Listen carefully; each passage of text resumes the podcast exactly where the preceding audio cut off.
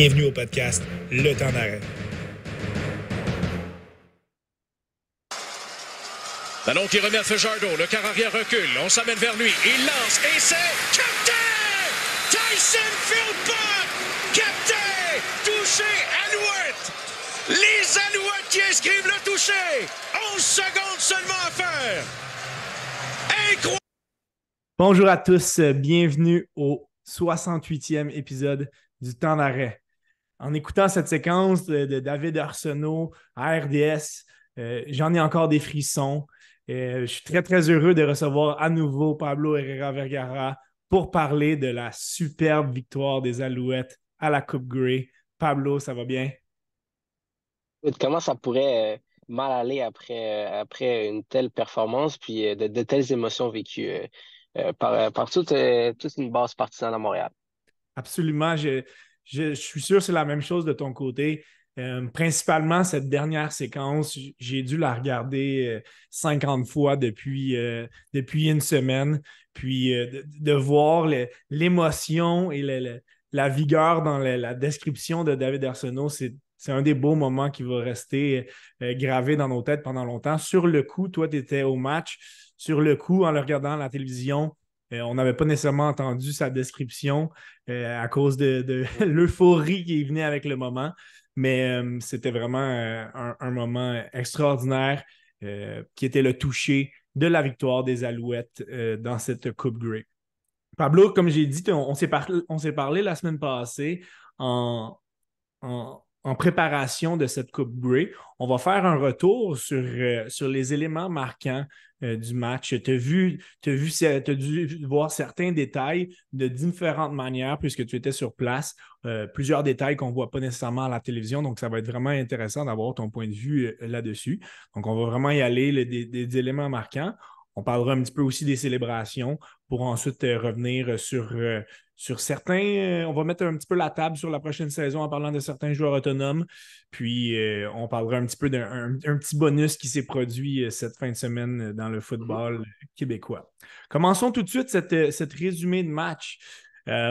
au premier quart, je ne sais pas si Pablo, tu as eu la même, la même, le même sentiment que nous, mais après avoir réussi un, un placement et donné l'avance de 3-0 pour les Bombers, ben, l'attaque des, L'attaque de Winnipeg semblait être inarrêtable, euh, en particulier grâce à Brady Oliveira qui a réussi un toucher pour donner l'avance 10-0. Comment était l'ambiance au stade suite à ce gros début de match euh, des Bombers?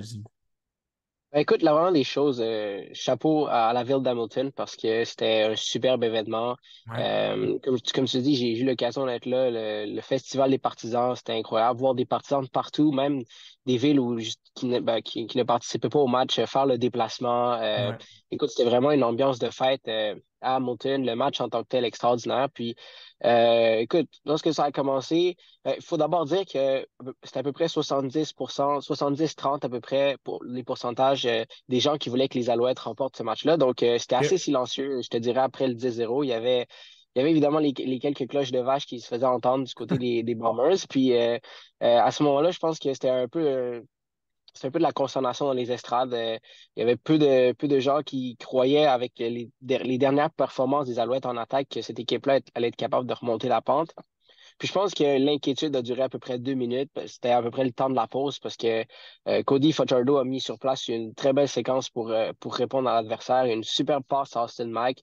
Euh, puis c'est William Stenback qui a fini la séquence. Puis soudainement, on se. nous allons être envoyé un message aux Bombers, le match est loin d'être terminé. Puis je pense que ça a vraiment été l'histoire du match.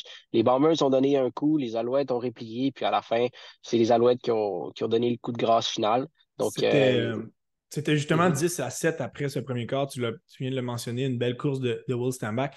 Petit élément quand même qui nous a, qui nous a titillé, si je peux me permettre l'expression.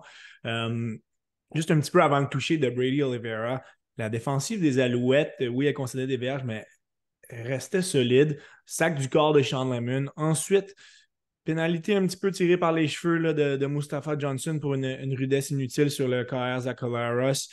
Euh, de, votre côté, dans, on, verra certains autres événements qui se sont produits durant la, durant la, rencontre qui nous ont fait un petit peu euh, euh, questionner certaines décisions.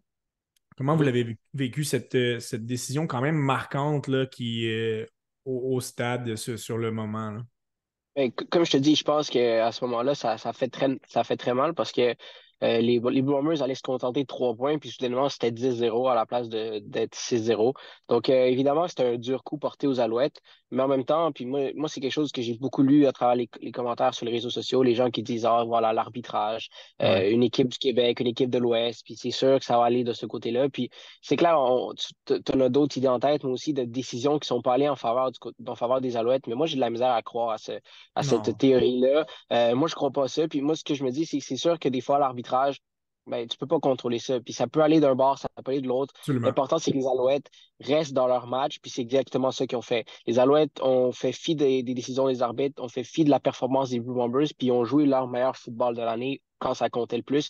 Puis c'est ça qui leur a permis de gagner la Coupe Grey. On ne parlera jamais de. On parlera pas dans ce match-là d'arbitrage, on ne parlera pas tant des Blue Bombers, mais on va vraiment parler de la performance des Alouettes parce que c'est vraiment ça qui est sorti dans ce match-là. Dans, un événement qu'on décrira un petit peu plus tard au euh, qui s'est produit dans le deuxième quart. Justement, tu parles de l'arbitrage, absolument, on ne peut pas contrôler ce qui se passe. Par contre, on contrôle nos émotions, on contrôle nos réactions et euh, ce sera le sujet quand même. Ça a été un événement euh, quand même assez important selon moi. Début du deuxième quart, quand même, on était à la ligne de 27. Oliveira, il va d'une autre belle course. Cabianento provoque un échappé en plaquant Oliveira, récupéré par Ciante Evans. ça a été un, un, moment quand même important parce qu'on s'en allait dans la zone payante. L'attaque des, Bombers avait le momentum. Euh, un petit peu plus tard, justement, l'événement que, je, que je parlais, la défensive des Alouettes donnait très, très peu au, euh, à l'attaque des Bombers. Le, retourneur de beauté, James Letcher, euh, échappe le ballon alors qu'il tentait d'effectuer un retour. Ça a été recouvert par Winnipeg. Et la décision un petit peu controversée, c'est que l'entraîneur Jason Moss a évidemment contesté la décision qu'un joueur des Bombers ne concédait pas cinq verges d'immunité lorsque Letcher attrapait le ballon. On le voyait que ça, ressemblait à un 4 verges et demi. Malheureusement, il n'a pas obtenu gain de cause. Winnipeg sont allés marquer un toucher euh, euh, suite à une faufilade du corps euh, à la ligne d'une verge. de mon côté, c'est la manière qu'on a pris la décision euh, probablement que l'ancien coach Moss n'aurait pas réussi à euh, réagir de cette manière-là, mais il a, il a, vraiment été très posé suite à cette discussion. Euh, et on, passait tout de suite à un autre niveau. Donc, ça a été un, moment marquant aussi. Oui, absolument. Puis comme, comme je l'ai mentionné tantôt, on a, dans ce match-là, les Alouettes ont été capables d'oublier le jeu qui venait d'arriver, puis de passer au prochain. Puis je pense que c'est vraiment ça la, qui a fait gagner les Alouettes dans ce match-là parce qu'il y avait tellement de moments qui auraient pu faire basculer ce match-là. Euh, puis, comme tu dis, l'échappée de Letcher en est un. Puis, c'est sûr que quand on le regarde à la télévision, on se dit, waouh, il n'était pas à 5 verges. Ce qu'il faut comprendre aussi, c'est que euh, avec la mesure, le joueur des Blue Bombers était en diagonale, donc la distance est un peu plus grande. Moi, en fait, ce que je me dis, c'est qu'il n'y avait pas de mesure, il n'y avait pas quelque chose d'assez évident pour qu'on puisse renverser la décision sur le terrain. Puis ici, c'est vraiment ça qui a été décidé au centre de commande. C'est pas une décision contre euh, la bonne raison, parce que moi, je me dis tout simplement que probablement que le joueur n'était pas à 5 verges. Moi, je ne crois pas que le joueur était à 5 verges, mais je ne pense pas que c'était assez évident pour que la Ligue canadienne dise, OK, euh, sans sortir évidemment les règles, mais c'est que ce soit assez évident pour qu'on puisse renverser la décision. Puis je vais immédiatement enchaîner avec une autre, une autre situation qui aurait pu euh, entraîner, ben, qui aurait pu faire complètement tourner les choses de, l'autre côté. fin, fin, de la, fin de la première demi, les Alouettes sont, proches, sont, proches de marquer, sont assez proches de marquer un toucher. Puis Caleb Evans s'est arrêté deux fois en situation en fait, c'est deuxième et troisième essai à la porte début, donc euh, deux fois arrêté sur des faux filats du corps. Euh, puis sur une de celles-là, on peut voir qu'il y a un joueur des Blue Bombers qui a le casque euh, de l'autre côté de la ligne blanche, donc ce qui aurait dû être une position de hors-jeu à ce moment-là. les Blue Bombers, évidemment, n'ont pas eu de pénalité, puis à la mi-temps, ronde, c'est 17-7. Donc encore là, une décision qui aurait pu aller d'un bord ou de l'autre. Mais lorsqu'on regarde aussi de l'autre côté du terrain, donc lorsque Dakota Prokop a donné les devants aux Bombers 17-7, il y avait un choix aussi des Alouettes qui avait un casque de l'autre côté de la ligne. Donc c'est pour ça que je dis, moi, ce qui est arbitrage, je ne veux pas entendre de théorie par rapport au, fait que ce soit ah, québécois. Ça, je ne veux rien entendre de ça parce que je me dis, ça peut aller d'un bord, ça peut aller, ça peut de l'autre. Donc, euh, mais les Alouettes, encore une fois, ont été capables de tourner la page, passer, euh, euh, par-dessus ça. C'en est un autre moment marquant de la rencontre. Là. Possiblement que lors d'une autre édition des Alouettes, ça aurait pu être un événement qui aurait, qui aurait coupé les jambes à l'équipe. Euh, là, on voit qu'on était bien dirigé, tout le monde poussait dans la, même direction. Et oui, c'était 17-7 après, après deux quarts, mais on est rentré en troisième quart après un, bon show de la mi-temps. Euh, on, va le, on va le mentionner. Peut-être que je pourrais m'en glisser un mot comment c'était sur place. Mais on est revenu cette mi-temps-là. On a pris du rythme. On a fait une. Cody Fajardo a mené cette attaque-là comme un maestro. Superbe passe de 33 verges à Austin Mack qui effectue un attrapé spectaculaire à une main. Immédiatement après, on nivelle la marque avec une passe de, 23 verges de Fajardo vers Cole Speaker. C'était 17-14 pour les Bombers à, ce moment-là. Parle-nous un petit peu de peut-être cette mi-temps-là pour commencer, puis vraiment cette belle séquence en revenant, euh, en débutant le troisième quart. Écoute, moi, typiquement, je ne suis pas le type de personne qui porte vraiment attention au spectacle à mi-temps. Je suis plus le type de personne qui va souvent au Super Bowl changer de poste pour euh, écouter les analyses de la première demi. Mais, euh, mais euh, dans ce, dans ce spectacle-là, évidemment, j'étais sur place, puis c'était vraiment grandiose. Les, c'était, quelque chose à voir. Puis honnêtement, on aura peut-être même droit à. C'était peut-être mieux que ce que sera le, spectacle à mi-temps du Super Bowl. On, verra. Là, oh, on possiblement. on verra rendu là. On verra rendu là, mais non, c'était, vraiment grandiose comme spectacle. Super spectacle. Puis les Alouettes, en revenant des vestiaires, immédiatement, comme tu as dit, une belle, belle séquence. Puis c'est, encore une fois, euh, les Blue Bombers avaient donné un sérieux coup de poing euh, aux Alouettes à, la fin de la première demi en les arrêtant deux fois. Puis les Alouettes sont revenus. On met ça 17-14. Puis là, soudainement, euh, les gens commencent à y croire pour vrai parce que on se dit, dans les estrades, du moins, moi j'étais dans une section où il y avait énormément de partisans des Alouettes et les gens commençaient à dire OK, là, les Alouettes sont là, puis ils ont une chance d'aller remporter ce match-là. puis moi, je vais directement enchaîner avec un, un, jeu pour moi qui a été, qui, est encore une fois l'image que les Alouettes ont répondu aux Blue Bombers.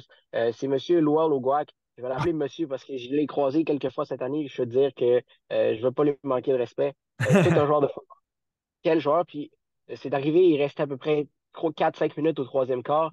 Brady Olivera a le ballon, court, court, dans le centre, puis il sort de nulle part. Il, saute, il sort de nulle part et honnêtement, ce plaqué-là a été ressenti, a été ressenti dans tout le stade. Il y avait des murmures.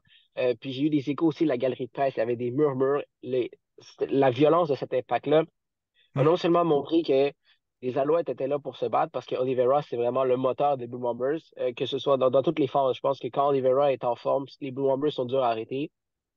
Puis Louis gars qui est venu dire OK, ce ne sera pas aussi facile. Puis oui, Oliveira a connu des bons moments après ça. C'est pas ça qui l'a arrêté. Mais pour moi, c'est encore une fois une image que les Alouettes étaient là pour se battre dans ce match-là. Puis c'est ça qu'ils ont fait ont battu jusqu'à la toute fin, jusqu'à la séquence que tu as, bien, bien montré au début. Ce plaqué m'avait justement fait lever de mon, mon sofa. Euh, c'était un jeu qui était vraiment euh, marquant aussi. Euh, un petit peu plus tard, au troisième quart, les, les, Bombers avaient une belle, belle séquence offensive. On commençait à avoir un momentum qui était intéressant à la ligne de 10, Zach Colaros un petit peu trop gourmand, tente une passe profonde dans, la zone de but et encore une fois, la défensive se lève. Interception de Ento. C'était à ce moment-là 17-14 et les deux revirements quand même en territoire des Alouettes à un moment où les Bombers avaient du momentum sont venus un petit peu ralentir l'élan justement de Winnipeg et c'est au minimum six points que, la défense des Alouettes euh, retiré euh, à la fiche des, Bombers. Donc, ça a été un, événement quand même très, très important, un, attrapé spectaculaire de, Ento. Au quatrième quart, en, début de quart, euh, Cody Fairder a subi une interception, mais on, a vu que de son point de vue, ça ne l'a pas ébranlé. la défensive des, Alouettes a fait le travail. On a réussi un très bon retour des dégagements de 30 verges de Tyson Philpott. par la suite, on a vu tout de suite Fajardo reprendre le travail, euh, passe dans la zone début de, vers Austin Mack qui redonnait l'avance 21-17. Euh, euh, avant de nous parler justement de la dernière séquence des Alouettes, à ce moment-là, justement, parle-nous de ce que tu as vu de Fajardo, comment il travaillait suite à son interception qui a mené à se toucher de Mac pour donner les, devants aux Alouettes. Oui, d'abord, je vais juste finir, je vais donner une petite note par rapport à Kibi Olento, qui pour moi euh, de la performance de Fajardo, c'est lui qui a remporté joueur du match. Échappé provoqué contre Oliveira.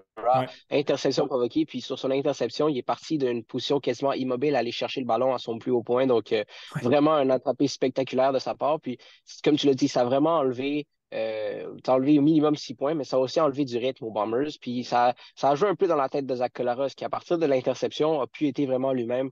Euh, il était plus hésitant, puis les Alouettes en ont évidemment profité. Euh, pour, pour, pour, revenir par rapport à, à Fajardo, à ce moment-là, sur l'interception, pour moi, c'était juste un, un, bon vieux dégagement. Là. Le, ballon s'est retrouvé à la ligne de 20 des Bombers, puis pour moi, ça lui a aucunement joué dans la tête. Il avait, lui, il semblait il était en contrôle de ce match-là, puis on le sentait euh, qui était en contrôle, puis c'est pas une interception qui allait vraiment changer quoi que ce soit. Comme tu l'as dit, la séquence suivante, euh, ben, en fait, Reggie Stubblefield a fait un magnifique sac du corps, ce qui a permis aux Bombers, ce qui a, qui a, forcé les Bombers à dégager. Phil Pot retourner le ballon, puis là, les Alouettes se mettent en marche. Euh, puis Austin Mike finit ça d'une belle façon. comme je t'ai dit, les Blue Bombers ont donné des coups, mais les Alouettes se sont relevés, puis ils ont vraiment mis la table pour une fin de match excitante. Et justement, les Bombers n'allait pas abdiquer aussi euh, facilement que ça. On est allé d'une superbe séquence offensive euh, qui a quand même été, euh, disons, dictée par le, corps substitut de Dakota Prokop, qui, tu l'as mentionné tout à l'heure, a effectué des, des, faux filades du corps très, très réussis sur cette séquence-là. Il a fait mal à la défense des Alouettes. Il a terminé le travail lui-même pour donner les devants 24-21 aux Bombers. En fin de corps, on est allé à une situation où les Alouettes ont dû dégager pour redonner le ballon, le ballon euh, aux, Blue Bombers. Et là, on, on commençait à se questionner. On avait une certaine crainte. Est-ce que les Alouettes vont avoir la chance de ravoir le ballon? Mais c'est là que la défensive euh, de l'équipe s'est levée. Gros sac du corps en deuxième essai à l'endroit de, Zach Colaros qui donnait une dernière chance aux Alouettes. Cette dernière séquence-là, euh, je pense qu'elle va rester longtemps gravée dans notre tête. Ça a été réussi de manière assez dramatique. En premier essai, Fajardo subit un sac du corps, euh, recule de plusieurs verges pour donner un deuxième élan. Il, il y va d'une course en deuxième essai, euh, course de, 13 verges. Euh, peut-être que tu as vu autre chose, mais ça semblait un jeu improvisé de sa part. Il n'aimait probablement pas ce qu'il voyait devant lui. Fajardo est un corps quand même assez athlétique. Il y va d'une belle course pour donner un troisième et cinq. Et c'est là qu'on arrête le, moment. C'est même avant le toucher, pour moi, ça, c'est le jeu le plus important du match. Euh, on est allé d'une. Fayardo surprend la défense des Bombers. Il va d'une passe de 31 verges. Là, je sais qu'à la, télévision, on ne voyait pas nécessairement ce qui se passait du côté de Speaker. Moi, mon cœur a arrêté un petit peu quand j'ai vu qu'il allait d'une longue passe. Sur place, mmh. Euh, j'ai cru comprendre qu'il y avait beaucoup de joueurs des Bombers qui jouaient rapprochés. On ne voulait pas laisser justement le, jeu de diverge et moins pour donner un premier essai. Qu'est-ce que tu as vu hmm. à ce moment-là dans ce troisième et cinq pour finalement mener un attrapé euh, spectaculaire de 31 verges de Cole Speaker? Ben, ce qu'il faut comprendre, c'est que c'était un jeu vraiment bien préparé par les Alouettes, dans le sens où euh, c'est un jeu qui était destiné pour aller à gauche. Tyler Sneed et, Austin Mack, les deux faisaient un tracé à peu près justement pour aller chercher les cinq verges. Puis les deux ont justement attiré euh, la couverture serrée des Bombers. Pendant ce temps-là, Cold Speaker, c'est le receveur qui était le plus à l'extérieur. Lui, ce qu'il a fait, tout simplement, double feinte. Donc, il a fait, croire qu'il revenait comme, comme Austin Mack, comme, comme Tyler Sneed euh, ben, pour aller chercher cinq verges. Il est reparti dans les zones profondes. Puis Fajardo avait le feu vert pour, euh, pour viser les zones profondes. Puis c'était comme un jeu vraiment bien dessiné à la base, puis que les, c'est un jeu qui a été travaillé. Les, Alouettes, durant la, séquence même, plusieurs passes en parallèle à Phil Pot. Euh, donc, Phil Pot, ben, je pense que c'est lui qui avait attrapé les deux passes en parallèle durant la séquence. même avant ça dans le match, on, a préparé longtemps ce jeu-là où justement on attirait les joueurs des Bombers qui soient plus proches. Puis finalement, ben, on, a, on, a, fait payer les, euh, les demi-défensifs beaucoup trop agressifs. Euh, puis cette passe-là, euh, moi, je l'ai vu dès que, dès que Speaker s'est démarqué, je me suis dit, il faut qu'il lance là. puis c'est exactement là qu'il a lancé. Puis en fait, la passe manquait un peu de vélocité parce que honnêtement, je pense que si la passe est, est plus est en avant de Speaker, c'est un toucher qui marque directement. Mais euh, ça a donné, ça a permis aux Alouettes justement de se, d'aller, de se calmer un petit peu puis d'aller chercher la, la passe de toucher par la suite. Mais c'était un jeu extrêmement bien préparé. Euh, puis je pense que c'était vraiment silence complet dans le stade, à part, euh, comme je t'ai dit, quelques, quelques partisans des Bombers. Mais de façon générale, tout le monde attendait de voir ce qui s'est passé. Puis tout le monde a comme retenu son souffle au moment où le ballon a été lancé. Puis je pense que, écoute, les gens, ça sautait de joie. parce que même les partisans des Tiger Cats qui haïssent à mourir les Argos. Euh, était très reconnaissant que ce soit les Alouettes là et non les Argos, parce qu'évidemment, on connaît la rivalité entre les deux. Ça n'aurait pas été le fun que les Argos occupent les vestiaires des, des, des, Tiger Cats. Donc, non, c'était tout un moment. Puis après ça, la passe suivante, c'était magique. Finalement, cette, cette dernière passe qui, était l'objet de la description de, David Arsenault un petit peu plus tôt dans, l'épisode, passe de 19 verges de Cody Fajardo vers Tyson Philpott, qui était en, couverture simple, qui a donné les devants à ce moment-là, 28-24, ça aurait été la marque finale, alors qu'il restait seulement quelques, quelques secondes au match. une séquence euh, déterminante et euh, pour, euh, pour cette victoire des Alouettes. Quelques étoiles pour cette rencontre. Euh, on va quand même lever notre chapeau à, à, Brady Oliveira qui a réussi euh, en, 19 courses, 120 verges, un touché. Un petit peu moins euh, d'impact deuxième, en deuxième demi, mais tout, tout, de même une rencontre formidable. Du côté des Alouettes, Cody Firedo, il a eu ses détracteurs rencontre extraordinaire. 21 passes réussies en 26, 290 verges par la passe, 3 touchés, une interception. A reçu avec raison le titre de, MVP, donc de joueur le plus. Le, joueur par excellence de la, de la Coupe Grey. Et j'imagine que tu euh, as vu ce vidéo de, de, Cody Firedo qui, a été, euh, qui est sorti quelques jours après cette, cette Coupe Grey mais dans laquelle on voit un, un homme qui était très, très intense, qui a un petit peu dérogé de ce que ses coéquipiers étaient habitués de le voir normalement. Euh, Mathieu Prou disait euh, en, après-match que c'est un, joueur qui, qui, ne sacre jamais, il a toujours un, bon propos. Mais là, il est allé, il a mis ses tripes sur la table, comme on dit. Euh, il a parlé avec son cœur. Il en a surpris plusieurs, puis je pense qu'à ce moment-là, plusieurs, plusieurs ont dit ben, on va avoir toute une performance de notre corps. Et, c'est ce qui s'est passé. Là. Ah non, puis absolument. Puis, euh, je t'en avais parlé la dernière fois qu'on s'est parlé, puis la fois d'avant. Cody Fajardo, en fait, Jason Moss, les, derniers matchs, il n'avait pas ouvert son cage au complet parce qu'il n'en avait pas besoin. Il avait besoin seulement que Cody Fajardo gère le match parce que la défensive faisait tellement un bon travail que l'attaque de Cody Fajardo devait juste pas se mettre en travers du chemin de sa défensive en lançant des mauvaises interceptions. Puis c'est quelque chose qui a quand même bien réussi. Donc, je te parlais de gestion de match. Euh, mais moi, je savais que ce joueur-là avait cette capacité-là de, passer à l'autre niveau, mais peut-être pas au niveau auquel il nous a, il nous a offert euh, durant la finale, mais moi, je ne m'en entendais pas. Mais je savais qu'il y avait ça en lui. De, lorsque on lui demandé d'ouvrir le cahier de jeu puis d'aller chercher des passes euh, des passes profondes, il est capable de le faire. C'était pas, c'est pas un carrière qui, euh, qui a pas un si mauvais bras non plus pour qu'on puisse dire, OK, il faut seulement qu'il se contente de petites passes. Il est capable d'aller chercher des passes profondes.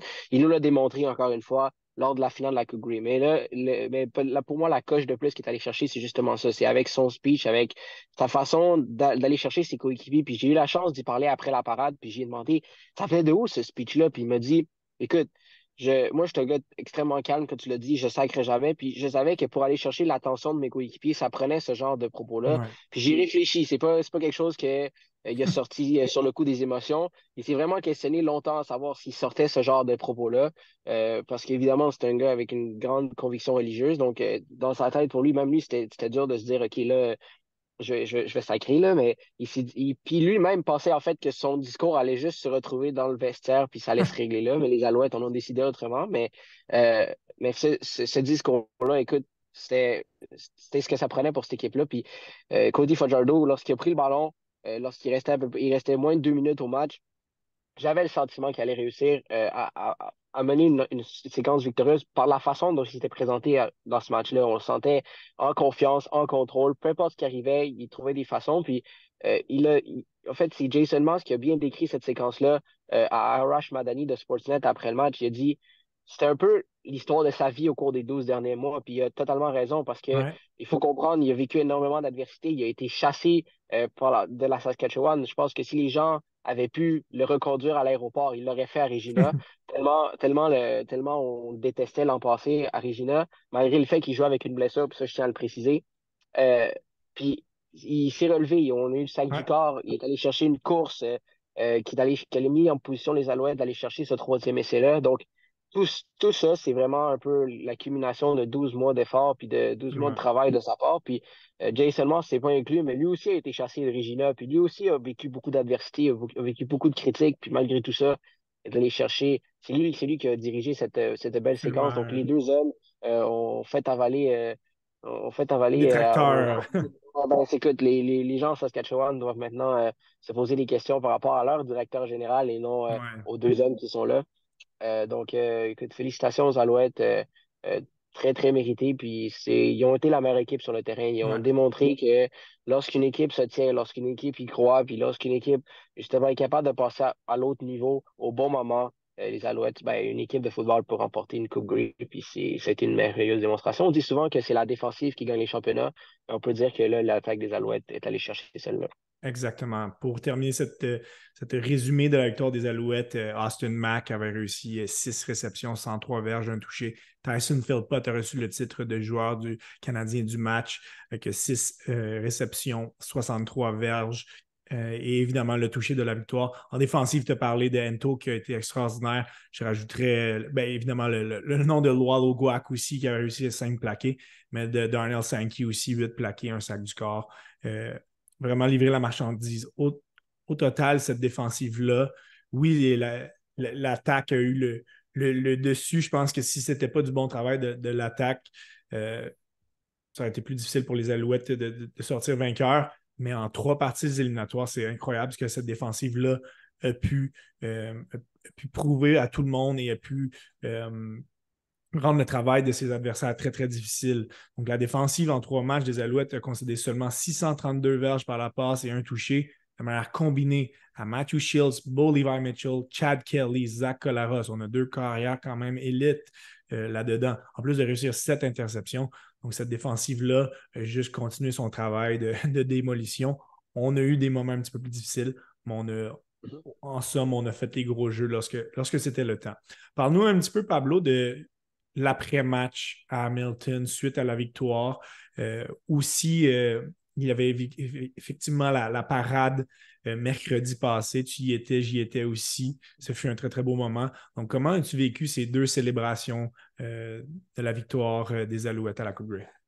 écoute, premièrement des choses, il y avait beaucoup de gens dans les estrades qui pleuraient. Euh, écoute, 13 ans sans aller chercher une Coupe Grey, c'est long, longtemps. J'en avais parlé la dernière fois, euh, je perdais, je perdais encore des dents de bébé. Puis euh, c'est fou, c'était fou de, de, réaliser que cette équipe-là, en fait, ce que, ce que cette équipe-là a été capable de, de, réaliser en si peu de temps. On n'y on, on croyait pas vraiment avant le début des séries éliminatoires. Euh, puis cette équipe-là a trouvé les façons à chaque fois de, de faire taire ses détracteurs semaine après semaine. Puis euh, évidemment, les joueurs, évidemment, euh, l'euphorie, William Stenback qui pleure, qui pense à ses parents qui sont malheureusement décédés, mm. mais qui seraient extrêmement fiers de lui euh, après, avoir, après avoir été chercher ce match-là. écoute, Tyson Philpott, le sang, la glace dans les veines pour aller chercher cet attrapé extraordinaire en fin de rencontre, mais même lui, beaucoup d'émotions après le match.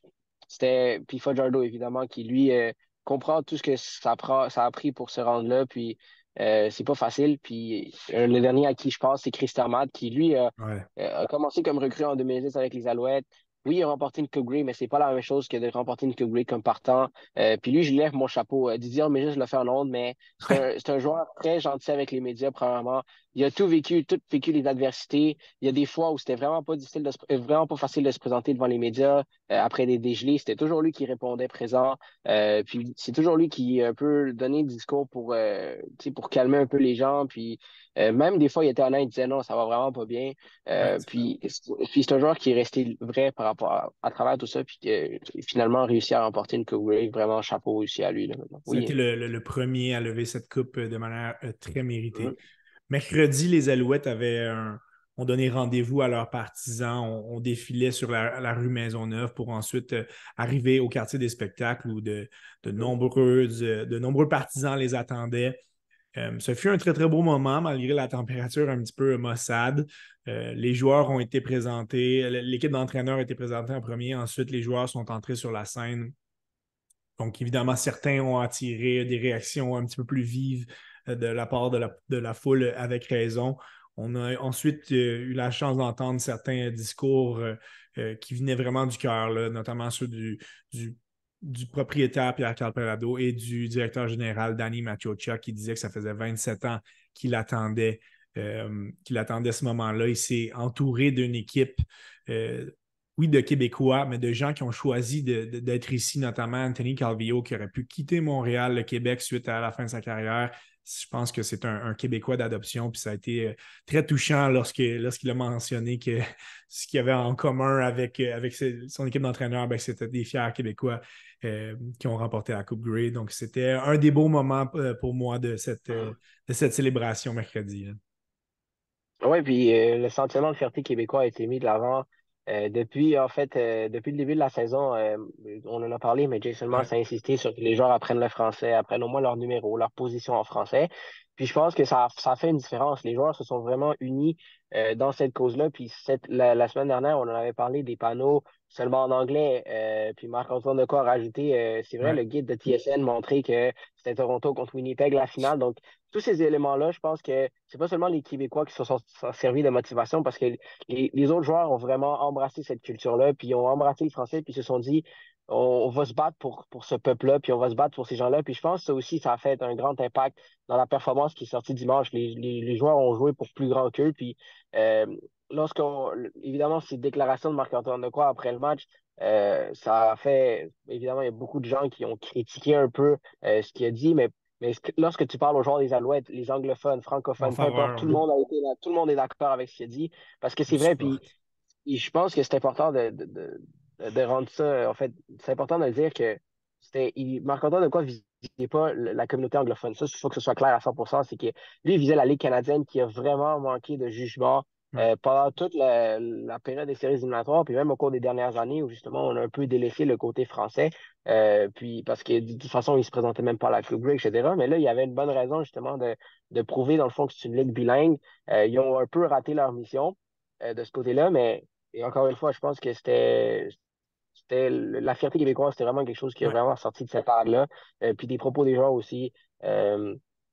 Moi, personnellement, je peux pas, je peux aucunement en vouloir à Marc-Antoine Lecor. Première des choses, il a parlé avec les émotions d'un match. Deuxièmement, il n'y a rien qu'il a dit qui était, qui était faux dans ce qu'il a dit. Donc, euh, chapeau, chapeau euh, à Marc-Antoine Lecor d'avoir dit haut ce que tout le monde pensait tout bas. Donc, euh, non, j'ai j'ai beaucoup d'admiration pour évidemment le joueur qui a été extraordinaire dans ce parcours-là, mais aussi pour, pour la personne. Donc, non, félicitations aux Alouettes. Puis, Écoute, euh, c'est pas seulement la seule équipe montréalaise qui a remporté un championnat dans les deux dernières semaines. Les Carabins ont fait, euh, ont fait On terminera justement l'épisode avec ça.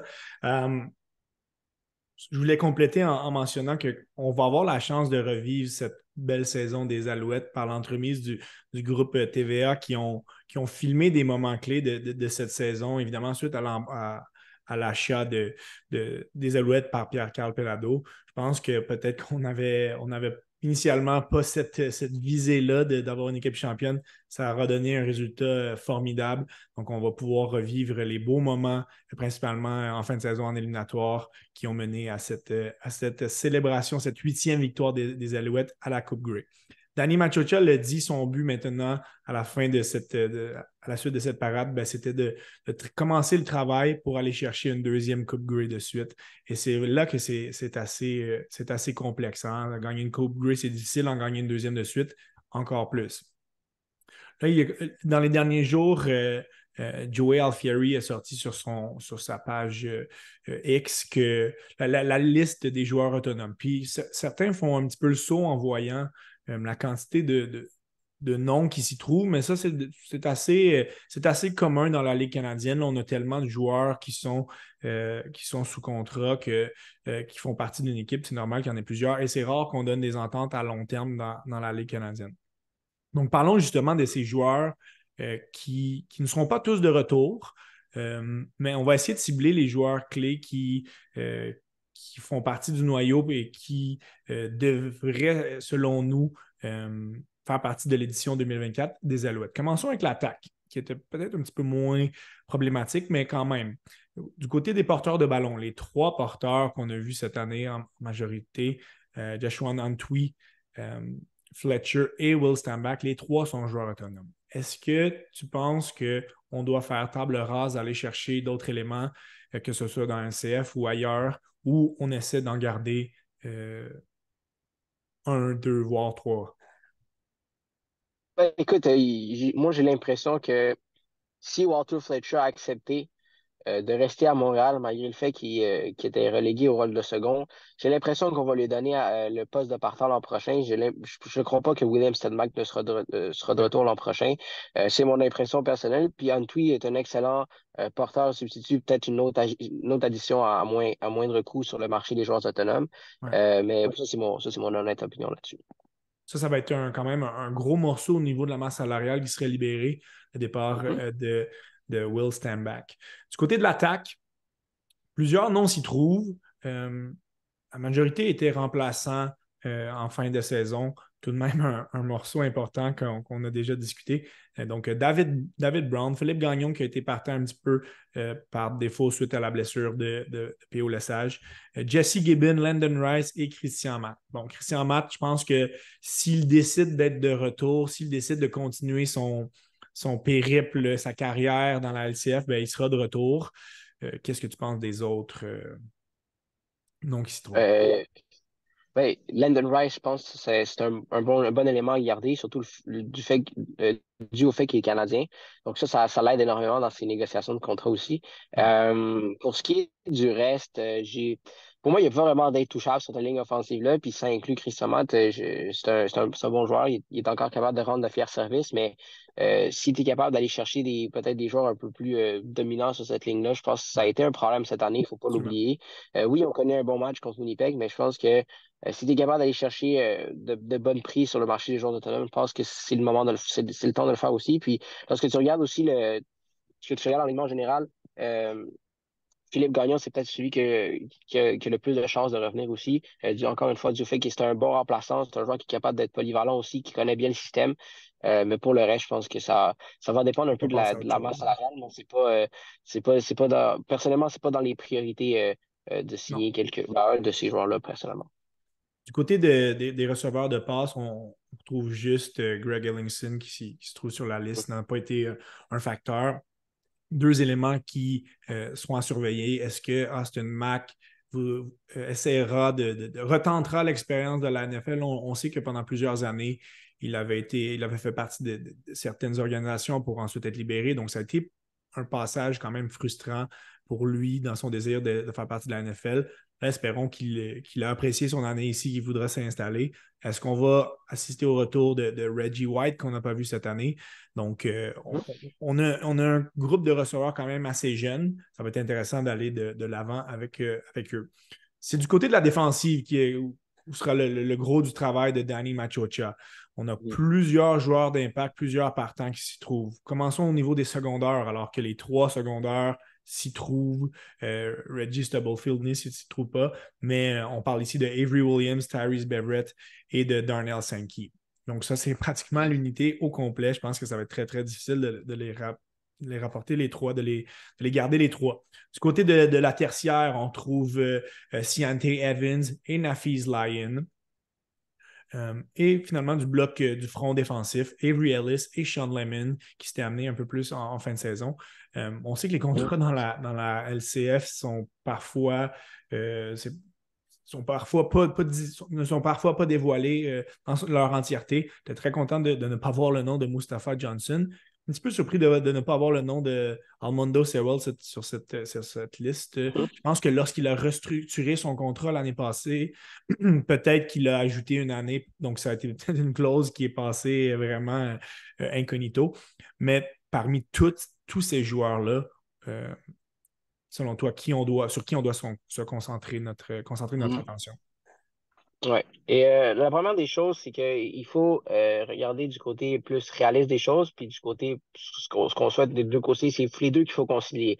Évidemment, Darnold Sankey serait une très belle, un très beau retour à cette, à cette édition-là, mais lorsqu'on lui a parlé euh, à la, ben, quand les joueurs sont allés libérer leur vestiaire, il a été assez évasif sur son retour, à, son possible retour à Montréal. ici, lui qui peut faire sauter la barre n'importe où dans la Ligue canadienne, donc ça, il n'y a pas de problème à avoir là-dessus, mais si c'est un joueur qui a bon salaire et qui a bon prix, on peut ramener à Montréal. Évidemment, c'est le joueur au sommet de la priorité.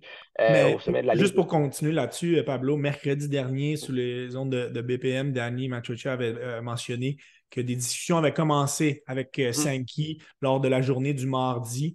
Donc, ça, je pense que les, est-ce que ça va mener à quelque chose? Possiblement, Mhm. peut-être pas, mais les discussions sont entamées selon Machocha. Sankey a vraiment le, le désir de, de prolonger son Ouais. expérience ici. là. Ouais, c'est super. Puis ça, je- comme je te dis, celui-là, celui-là, je l'avais pas entendu, mais moi, j'ai vraiment l'impression qu'il va aller tester le marché des joueurs autonomes. Il comme je te dis, il a vraiment. Il peut, il peut regarder ce qu'il y a ailleurs. Ça, lui, ça ne l'empêche pas de revenir euh, avec les Alouettes, mais au moins de voir euh, à quel point les autres équipes sont- sont intéressées à ses services. Puis ça, pour moi, c'est une évidence même. Euh, mais lorsqu'on regarde réaliste et en même temps ce qui, ce qui est vraiment souhaité, je, je- souhaite vraiment le retour de Tyrese Beverett à Montréal. C'est Ouais. c'est c'est un de mes joueurs, en fait, c'est une de mes euh, des personnes que j'ai plus de plaisir à aller euh, faire, ben, en fait, à lui parler après les entraînements. Un joueur, tu sais, à la base, c'est une bonne personne, très gentil. Puis c'est un joueur extrêmement intelligent sur le terrain. euh, puis il est capable de te parler de jeu, de t'expliquer des choses. Puis avec lui, tu comprends mieux le football. Puis c'est un joueur qui euh, est capable, justement, on n'en parle pas beaucoup, on en a pas beaucoup parlé cette année, mais il a été extrêmement efficace euh, tout au long de la saison, comme il avait été la, la saison dernière. Euh, c'est un joueur d'impact sur, sur la ligne secondaire, puis c'est le joueur pour moi que tu, tu veux ramener à Montréal. Faut- après ça, faut garder en tête du côté, juste pour un autre complément, Pablo, du côté des secondaires, euh, il y a Tyrell Richards qui en sera à sa troisième année, l'ancien premier choix des Alouettes, qui voudra avoir un rôle accru. Donc, si on ramène ces trois joueurs-là, en plus de Stubblefield, je ne pense pas qu'un Richards risque d'être très satisfait. En même temps, c'est un joueur canadien. Je pense qu'on veut lui laisser une certaine place aussi. Ouais. Ben, c'est pour ça que moi, c'est Avery Williams, le joueur qui ne reviendrait pas à Montréal l'an prochain. Euh, c'était une bonne acquisition de Danny Machucha, mais en fin de saison, comme tu l'as dit, il a été relégué à un rôle de, de, de réserviste. Puis Tyrell Richards, pour moi, est capable d'occuper un rôle de, de réserviste dans cette ligne secondaire-là. Parce que pour moi, il m'a pas prouvé cette année. Puis oui, je sais, euh, il- son temps de jeu a été assez limité en raison de blessures. Mais malgré tout ça, il m'a pas encore démontré que ça peut être un partant dans la Ligue canadienne tout de suite. Je dis pas que ça va pas le devenir parce que c'est un haut choix au repêchage. Ouais. Euh, c'est un joueur qu'on est allé chercher, puis on s'est dit, ce gars-là va, va devenir une, vedette dans la Ligue canadienne. Puis il y a, pour moi, il y a encore l'opportunité de devenir, juste peut-être en 2025. Puis euh, c'est rien à lui enlever. C'est pas un désaveu, mais je pense que les Alouettes, s'ils veulent, euh, euh, encore une fois, aller chercher euh, un peu de, de notoriété, puis d'aller d'aller chercher justement, une- d'avoir une réelle opportunité d'aller chercher cette euh, deuxième coupe de suite, je pense que ça va passer par, euh, par un joueur comme, euh, comme ben, en fait, comme des joueurs comme Sankey, Stubblefield et Beverett. Puis Ouais. à, à au de la rotation, je pense qu'il va avoir son opportunité aussi, mais, mais dans, dans tous les cas, c'est Avery Williams que je que je ramènerai pas. Puis lorsque tu regardes aussi les, les demi-défensifs, je pense que c'est assez bien mis en place. Euh, Puis Nafi Zion, je pense que c'est les blessures qui vont avoir peut-être eu raison de son séjour à Montréal. Euh, malheureusement, un peu comme Greg Linkson. Puis même, j'inclus Reggie White aussi, on n'en a pas parlé, mais c'est un autre joueur que je pense pas qu'il reviendra l'an prochain à Montréal.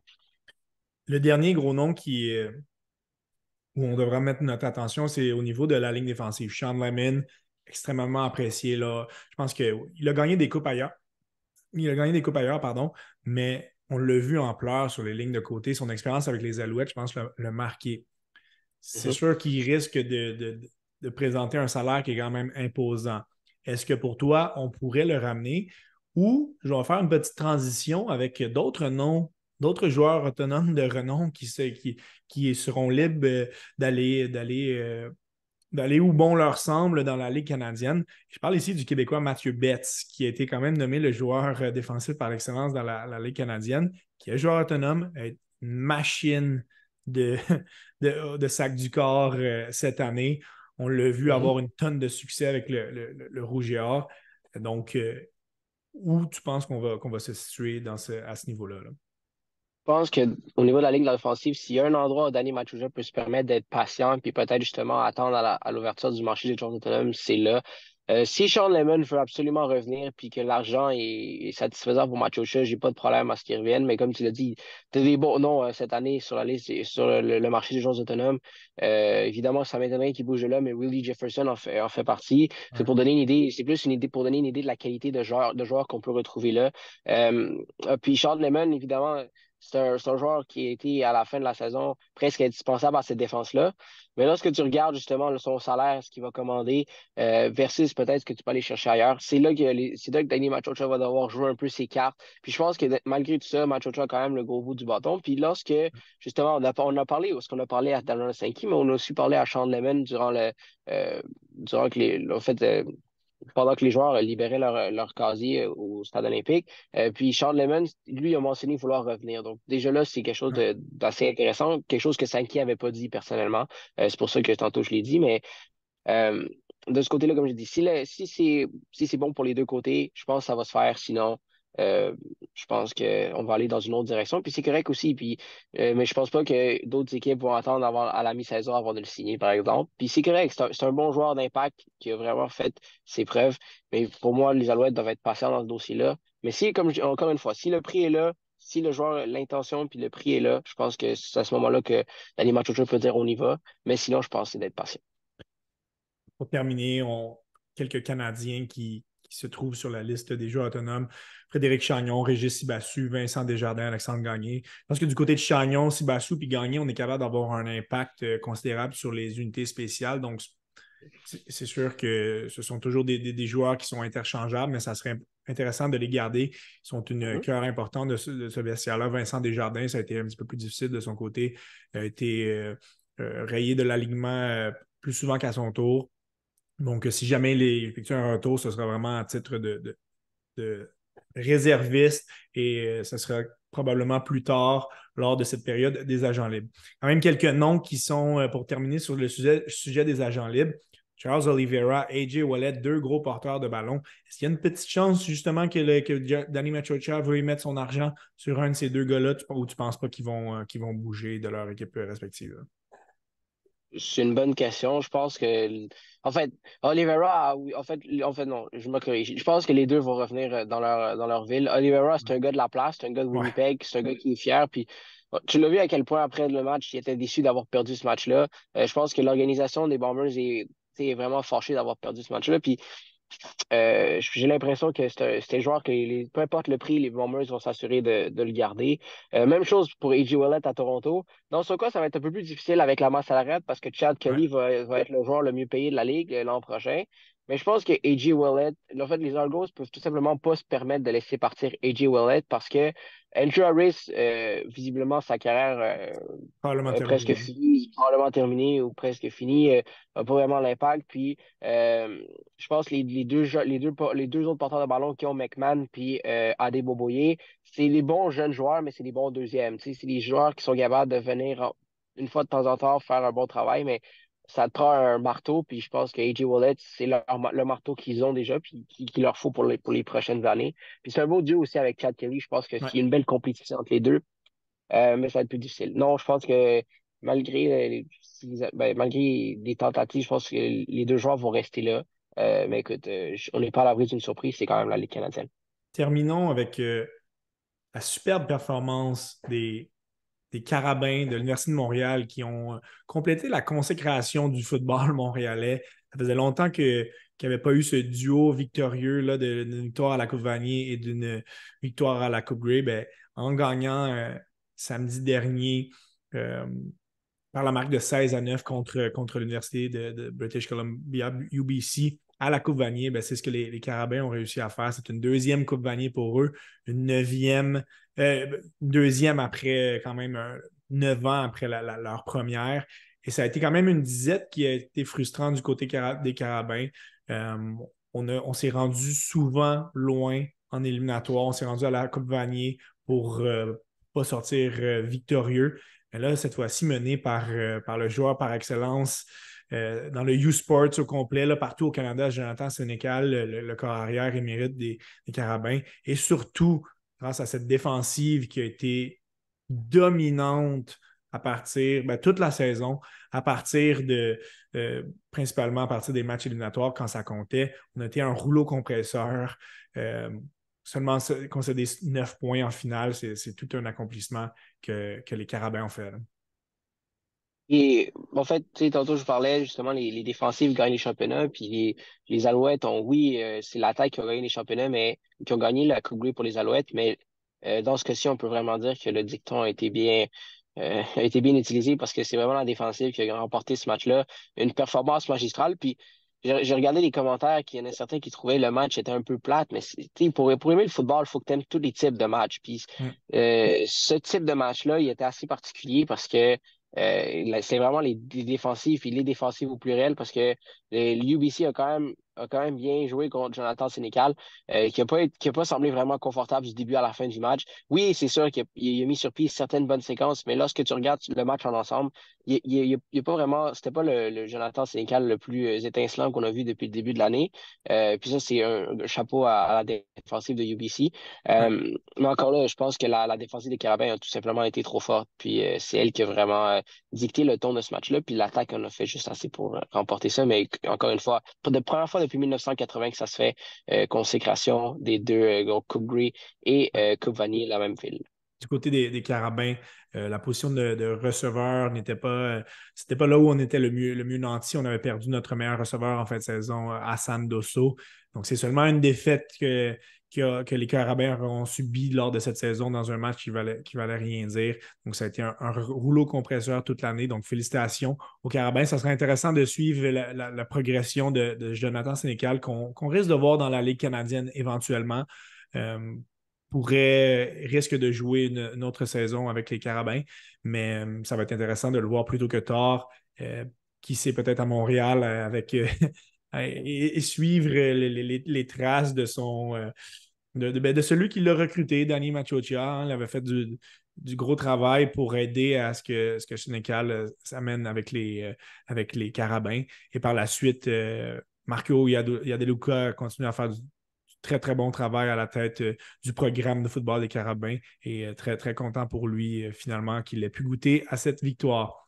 Pablo, je te, je te remercie. C'était vraiment c'était pas prévu qu'on se, se reparle initialement, mais je pense que la, tournure des, événements a fait en sorte que le, match a été tellement important pour beaucoup de gens qu'on c'était naturel pour nous de faire un, épisode suivi de cette Coupe Grey. Ça a été tellement une saison, euh, quand même, on va le dire, en dents de scie. Hein. Ça, a été, ça, ne fut pas toujours des, des hauts moments je pense que, que, ça met la table pour l'année prochaine. Euh, on risque de voir plus de gens dans les estrades. Euh, c'était le désir de Danny Machocha dans un de ses euh, discours.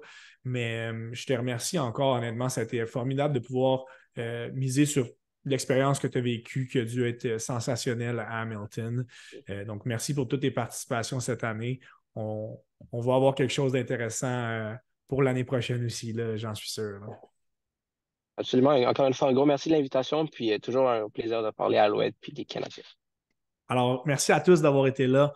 On, dit bravo encore une fois aux Alouettes qui sont vainqueurs de la Coupe Grey et aux Carabins vainqueurs de la Coupe Vanier. Merci d'avoir été là et on se dit à un prochain épisode du Temps d'arrêt.